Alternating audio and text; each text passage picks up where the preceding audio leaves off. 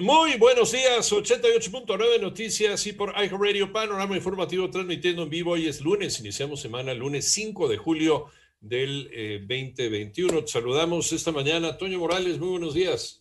Con el gusto de saludarte, aquí Buenos días, buen lunes, buen inicio de semana para todos. Nos vamos a la información, mi querido Toño Morales. Con mucho gusto, Iñaki. Hasta el momento, a nivel mundial, se han registrado 183 millones 890 mil 181 casos positivos de COVID-19, de acuerdo con cifras de la Universidad Johns Hopkins mientras que la cifra de muertos en el mundo por la misma enfermedad llegó a los 3.979.091. En tanto, el presidente de Venezuela, Nicolás Maduro, exigió a COVAX que le devuelvan su dinero a Venezuela o que les hagan llegar las vacunas anticovid por las que su gobierno habría pagado 120 millones de dólares haciendo magia para liberar los recursos, de acuerdo con lo que dijo este domingo. ¿Cómo vamos con las cifras de la pandemia, pero en México? Mónica Barrera. La Secretaría de Salud informó que ya son 2.540.068 casos de COVID en el país y 233.622 defunciones, lo que representa 2.611 nuevos contagios en un día y 42 decesos en las últimas 24 horas. A través del boletín técnico se dio a conocer que Baja California tiene un avance de 79% de vacunación, seguido de Ciudad de México con 53% y Baja California Sur 50%. La curva epidémica por COVID en el país se elevó a 22% con el reporte de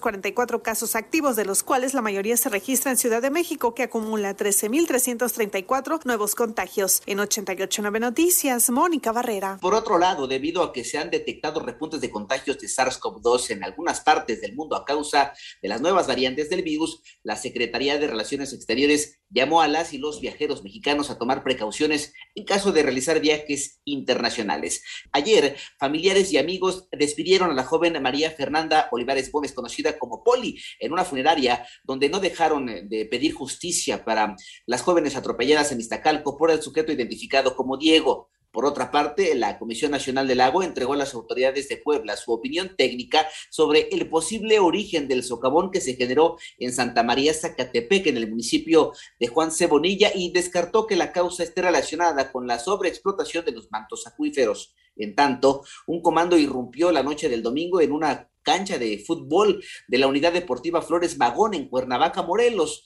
donde cuatro personas fueron asesinadas con disparos por arma de fuego y tres más resultaron lesionadas. Especialistas piden cautela ante las perspectivas de crecimiento económico en nuestro país. Datos, María Inés Camacho. Luego de que el Banco de México aumentó de manera inesperada su tasa de referencia en 25 puntos base y estimar que la meta de inflación del 3% se alcance hasta el tercer trimestre del próximo año y no en el segundo como lo había previsto en su informe trimestral, la autoridad monetaria del país debe mantenerse atenta y en su caso tomar las medidas preventivas que eviten un deterioro de las expectativas inflacionarias. Así lo consideró el Centro de Estudios Económicos del Sector Privado, quien agregó que en especial debe ser claro con mensajes que fortalezcan su credibilidad como organismo independiente de la política monetaria del país y por lo tanto de la defensa del poder adquisitivo de la moneda. El organismo que depende del Consejo Coordinador Empresarial no descartó que comience un ciclo de alzas en las tasas de interés para reforzar el anclaje de las expectativas inflacionarias. 88.9 Noticias, María Inés Camacho Romero. En el panorama internacional, el Papa Francisco de 84 años de edad fue operado ayer del colon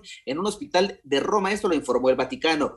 Unas horas antes de que la cirugía se llevara a cabo, el Papa había presidido el rezo dominical del Angelus, donde anunció su próximo viaje a Hungría y Eslovaquia del 12 al 15 de septiembre. En tanto, en Cuba, la Defensa Civil decretó alarma ciclónica para 11 de sus 15 provincias y evacuó a los habitantes de comunidades costeras debido a la amenaza que representa la tormenta Elsa. Y la tarde de ayer, en eh, eh, Surfside, Estados Unidos, fueron demolidos una explosión controlada los restos del edificio de departamentos que colapsó la semana pasada y que dejó 24 personas muertas, además de 121 desaparecidos. La decisión se tomó para evitar que la tormenta Elsa derribara lo que queda en pie.